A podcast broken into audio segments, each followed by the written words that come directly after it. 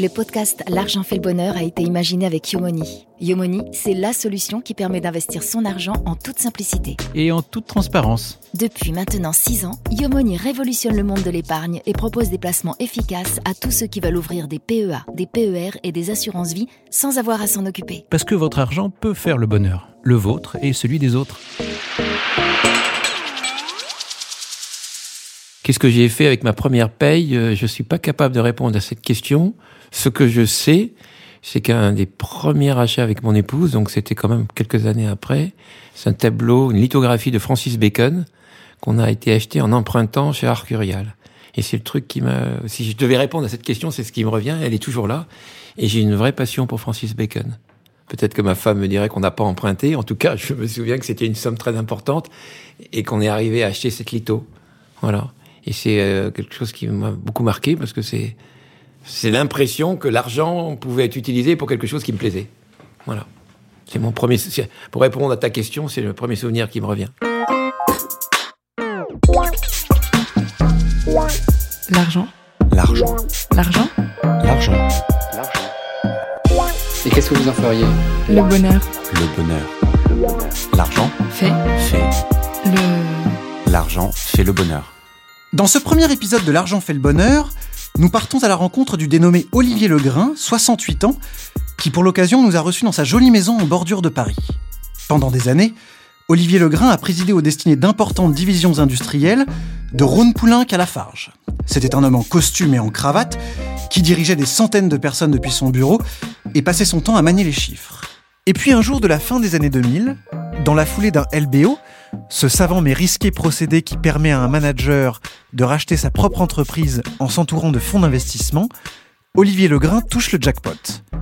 Grâce à ce levier, d'où le nom de LBO, Leverage Buyout, le tas d'actions qu'il a en poche vaut tout d'un coup des millions et des millions d'euros.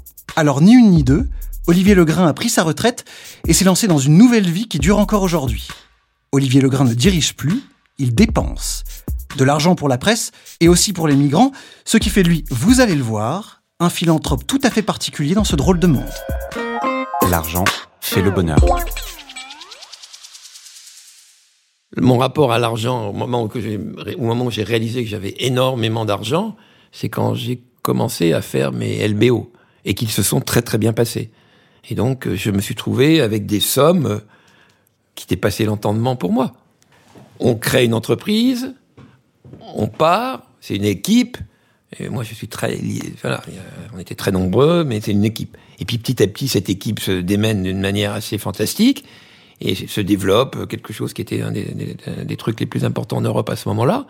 Et l'argent n'est pas important. On- C'est on veut gagner. Et, gagner, c'était en gros que l'entreprise qu'on dirigeait ensemble, n'y a pas d'autogestion, mais enfin il y avait une vraie équipe très très très soudée, ben rempli- remplisse les conditions qu'elle avait données au départ et qu'elle soit de plus en plus prospère pour qu'on puisse faire bénéficier le plus de gens de cette rentabilité. Puis tout d'un coup, on voit que ça se passe très très bien, donc on voit apparaître, à partir des actions qu'on a, des sommes euh, phénoménales. En gros, quand on faisait les calculs de rentabilité au moment où on vendait dans un LBO, c'est très compliqué. C'est très compliqué pour le patron. Parce que le patron, il a la responsabilité de vendre et de racheter. Il vend pour le compte de ses premiers investisseurs, mais il y en a d'autres qui arrivent derrière. Et ceux qui arrivent derrière, ils disent ben, écoute, t'es gentil, mais moins on achètera cher, euh, mieux on se portera. Et ceux qui partent disent tu vas me vendre ça une fortune. Donc il est dans une schizophrénie. Et je l'ai vécu pendant 15 ans.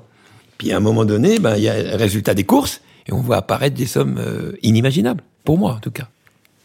Mais c'est pas tellement les chiffres, c'est on dit ben voilà, tu es actionnaire de temps, donc euh, tu, tes parts représentent tant, et tu vois apparaître cette somme. Ben, ce vertige, c'est que je gagnais très bien ma vie, mais jamais, jamais imaginé la gagner à ce point-là. Ça n'entrait pas dans mon raisonnement. J'avais euh, un père qui était ingénieur, qui était devenu directeur général de sa boîte. Bon, moi, moi j'avais des sommes euh, qui me semblaient humaines, mais ces sommes me semblaient. Le vertige, c'est que les sommes en jeu sont inhumaines. Quand je parle de 3 millions et demi d'euros, euh, j'en parle euh, avec une grande facilité. Si j'avais euh, gagné ce que j'aurais pu gagner dans un rachat avec beaucoup moins de mes collaborateurs, je pense que je serais devenu un peu fou, quoi. Je pense que ma vie, j'aurais explosé. comme certains ont explosé en plein vol et qui sont très connus pour avoir explosé en plein vol. L'argent est un moyen, j'en ai gagné beaucoup plus que ce que j'avais jamais imaginé. Moi, j'ai commencé cadre très vite supérieur chez Ron Poulenc, j'étais bien payé. Et puis ensuite, j'étais chez Lafarge, j'étais au comité exécutif, j'étais très bien payé. Et puis tout d'un coup, euh, le LBO. et encore, comme je dis souvent, c'est un LBO donc où il y avait presque 1000 actionnaires. les fonds d'investissement au début, ils, nous demandaient d'être 5 ou 10. Et j'ai fait un jour un calcul, ce que ça voudrait dire sur mon patrimoine si on avait été 5 ou 10. Et là, probablement, j'aurais pété un câble. Je pense que j'ai gagné beaucoup d'argent, mais par rapport à mes critères à moi, je ne suis pas tombé dans la folie. Je connais des gens qui sont tombés dans la folie avec... Euh, je ne donnerai pas de nom. Euh, voilà. Parce qu'à un moment, tout devient possible. Pour Olivier Legrain, l'argent est donc surtout un moyen, un rapport qui découle d'une histoire particulière et même d'une philosophie. J'étais euh, pendant dix ans de ma vie au Parti communiste, qui m'a, j'ai fait l'école du parti, donc je pense que j'ai fait mes 68 comme un gamin. J'ai eu Maurice Clavel euh, dans la cour du lycée Buffon où j'étais comme professeur de philo, et je pense que c'est les âges où tu te formes. Et moi, j'ai ça complètement euh, en moi. Et des trucs. Dès qu'il y a une injustice avec mes critères, ça me rend dingue. Maintenant, je vis à Neuilly. Alors, on va parler sur un autre interview des contradictions mais que j'assume de mieux en mieux. D'ailleurs, c'est l'avantage de parler. Plus on parle, plus on se rend compte qu'on se soigne soi-même par rapport à ses propres contradictions. L'argent, à quoi j'adosse l'argent? J'adosse l'argent à l'équité. Pour moi, c'est absolument fondamental et ça m'a posé énormément de problèmes dans ma vie parce que l'équité, c'est quelque chose euh, d'un mélange d'objectivité et de subjectivité. Moi, voilà, j'ai une notion euh, d'équité. Euh, aujourd'hui, mes patients en thérapie, ils payent ce qu'ils veulent. Et là, j'ai une euh, patiente il y a pas longtemps qui est partie en trouvant qu'elle payait pas assez cher, alors que c'est elle qui avait déterminé la somme. Les vraies dépenses d'équité, c'est ma manière de traiter mes patients. C'est-à-dire qu'effectivement, j'ai énormément de patients parce qu'il y, y, a beaucoup de jeunes qui sont venus parce qu'ils payent très peu. Et donc, ça a attiré beaucoup de jeunes. Et puis, euh, c'est euh, la Maison des médias libres et le Fonds Riache. Et la liberté de la presse, j'ai trouvé ça fantastique. J'avoue que c'est probablement quand Mediapart avait des ennuis, avait des problèmes financiers avant euh, d'émerger, comme euh, l'équipe de Plenel a émergé, il m'avait un peu contacté. Donc j'étais très sensible à, ces oligarques, comme ils les appellent. Et puis petit à petit, ce projet de maison des médias libres est venu. Et euh, le problème des migrants, c'était dans mon inconscient, je pense. Oui, je pense que j'ai beaucoup participé indirectement à la création de la délégation interministérielle aux réfugiés sous la présidence de Macron. Je pense que on a son chemin et ce chemin se construit petit à petit. Je pense ça de toute ma vie. Je pense euh, avec les avec les bonheurs et les douleurs. voilà, je pense que voilà, j'ai trouvé euh, des choses qui aujourd'hui me correspondent totalement, même si c'est compliqué, très compliqué. Il y a quelques années, Olivier Legrain a mis en place un fonds d'investissement qui s'occupe de financer des projets d'aide aux jeunes migrants. On retrouve là, par exemple, l'idée de construire ce que notre homme appelle des maisons d'hospitalité afin d'accueillir les migrants en détresse. Je crois au chemin d'initiatique. Je ne saurais plus exactement tout dire, mais moi je crois qu'il y a des choses qui prennent. Je pense, alors c'est assez compliqué à reconstruire, mais je pense que certains de mes enfants trouvaient que je mettais beaucoup d'argent dans la liberté de la presse et il se trouve que deux de mes quatre enfants étaient très un peu impliqués, ou en tout cas parlaient beaucoup autour de moi euh, des problèmes des migrants. Et petit à petit, ils m'ont dit, euh, voilà. Et donc, moi, quand on commence à me dire quelque chose qui me touche, je passe à l'action. Donc, j'ai beaucoup réfléchi sur la délégation interministérielle aux réfugiés, euh, et petit à petit, euh, dans ma tête, je ne sais pas pourquoi, peut-être par des lectures, j'ai pensé euh, maison d'hospitalité. Et à partir du moment où j'ai commencé à parler de maison d'hospitalité, j'ai commencé à créer un réseau. Et ça, j'aime bien faire ça. C'est des trucs que je sais à peu près faire. Et quand on met des gens en contact, il, apparaît des, forces. Et ça, c'est pareil dans la politique, je crois beaucoup à ça, de mettre en contact des gens qui arrivent à euh, oublier leurs égaux en partie et à, faire des choses qui semblaient impossibles. Eh ben, on a construit ce fonds et le concept des maisons de l'hospitalité. Il n'y a pas grand-chose de fait, mais ça intéresse énormément de gens. Ce concept d'achat, en fait, c'est d'acheter, de mettre de l'argent, pas de donner des frais de fonctionnement, d'acheter. Donc, euh, il y a beaucoup de choses qui sont euh, en train d'être concocté du côté de Briançon.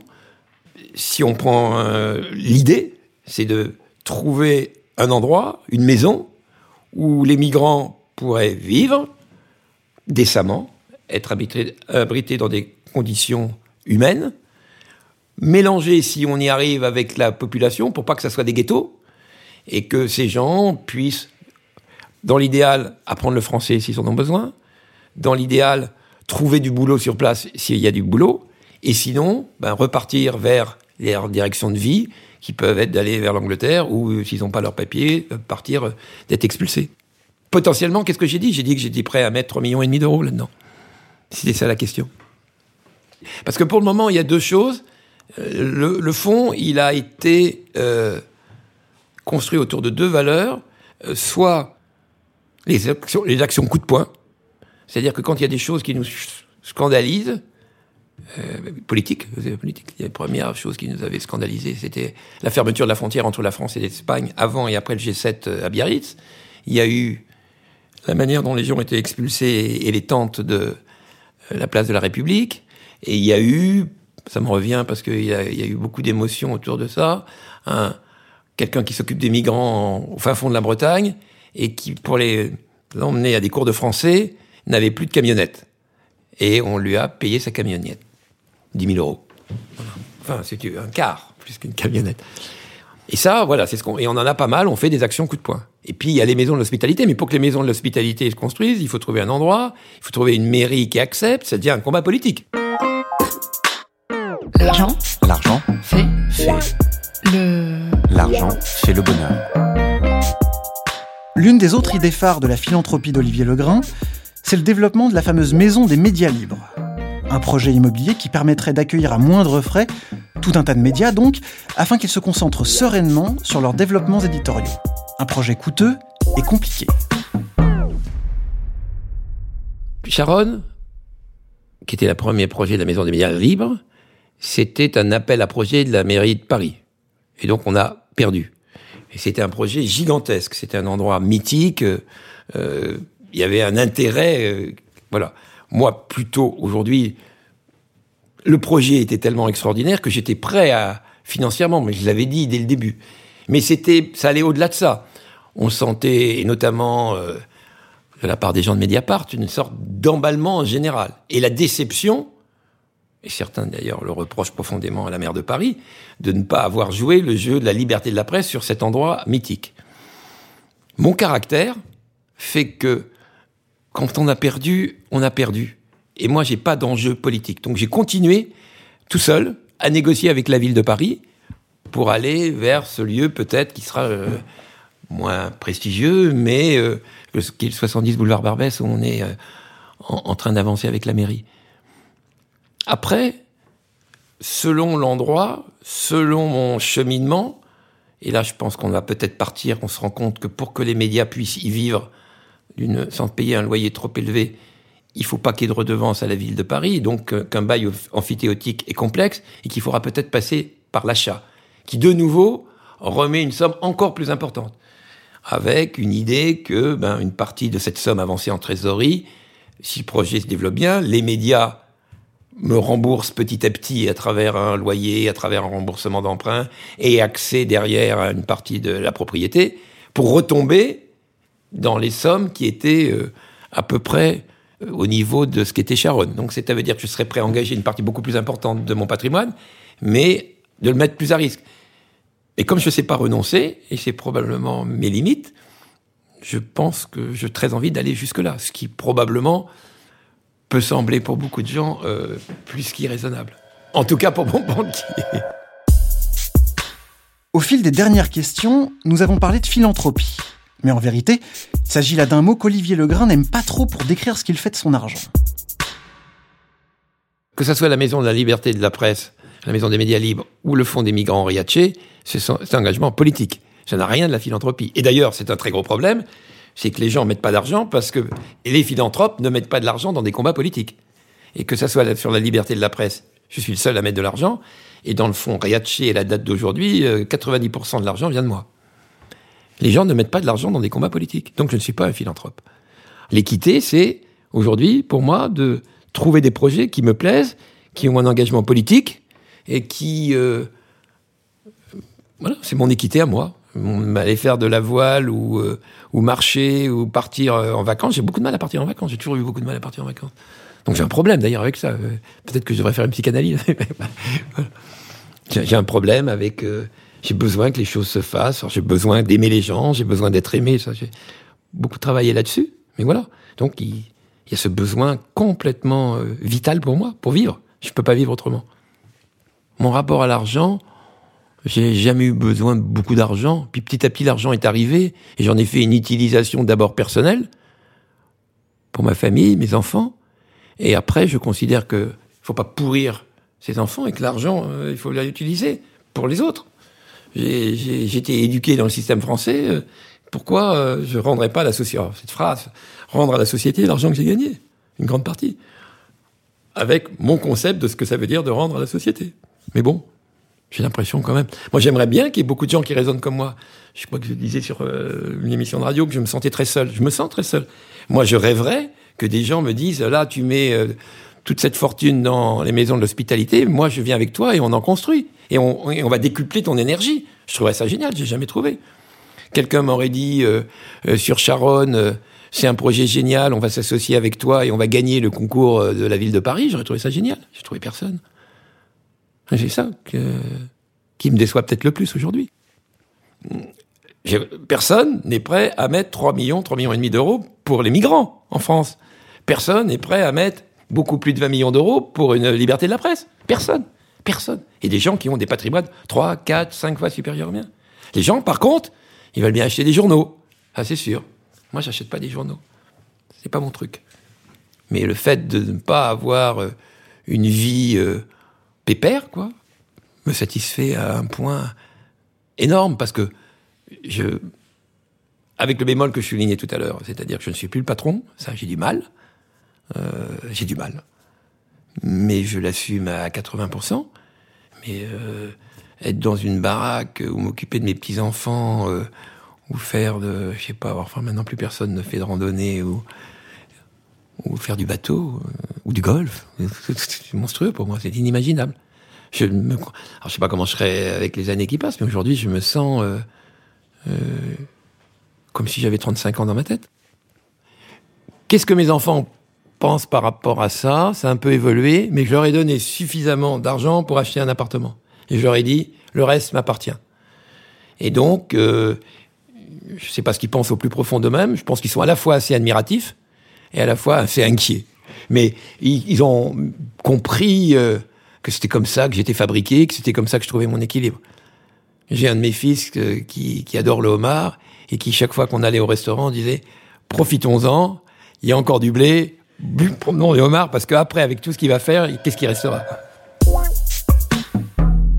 À la fin de chaque épisode de L'argent fait le bonheur, avant de vous quitter donc, nous poserons toujours la même question. Elle est assez simple, et la réponse qui viendra dans la foulée pourrait bien dire quelque chose du genre de millionnaire à qui l'on a affaire.